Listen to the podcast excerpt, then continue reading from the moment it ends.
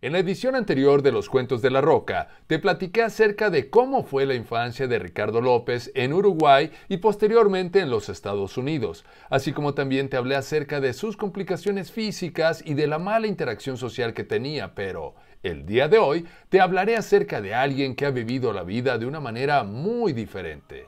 Björk, quien tiene un apellido casi impronunciable, es una cantante, compositora, multiinstrumentista, actriz, escritora, DJ y productora islandesa, la cual es reconocida por el tipo de música experimental que realiza. Ha vendido millones de discos a nivel mundial, lo cual es muy lógico debido a que muchos de sus álbumes han estado en el top 10 de las listas de popularidad. Ha ganado un sinfín de premios, tanto por su trabajo como cantante como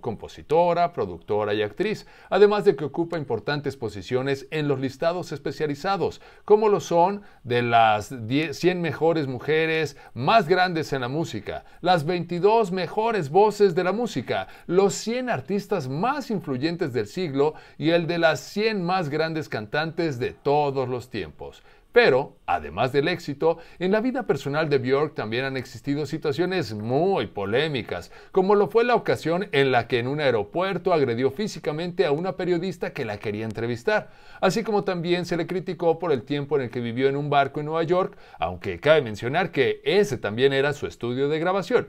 En el ámbito de las relaciones de pareja, Björk no ha dado mucho de qué hablar, además de que no es algo que nos interese, pero sí te quiero comentar que durante algún tiempo ella salió con el DJ Goldie, de quien después de un tiempo se separó por diferencias personales, pero es un hecho que de esa relación se habló muchísimo, y no por la relación en sí, sino por las cosas que sucedieron a su alrededor. Pero de eso mejor te seguiré contando en el siguiente capítulo de Los Cuentos de la Roca.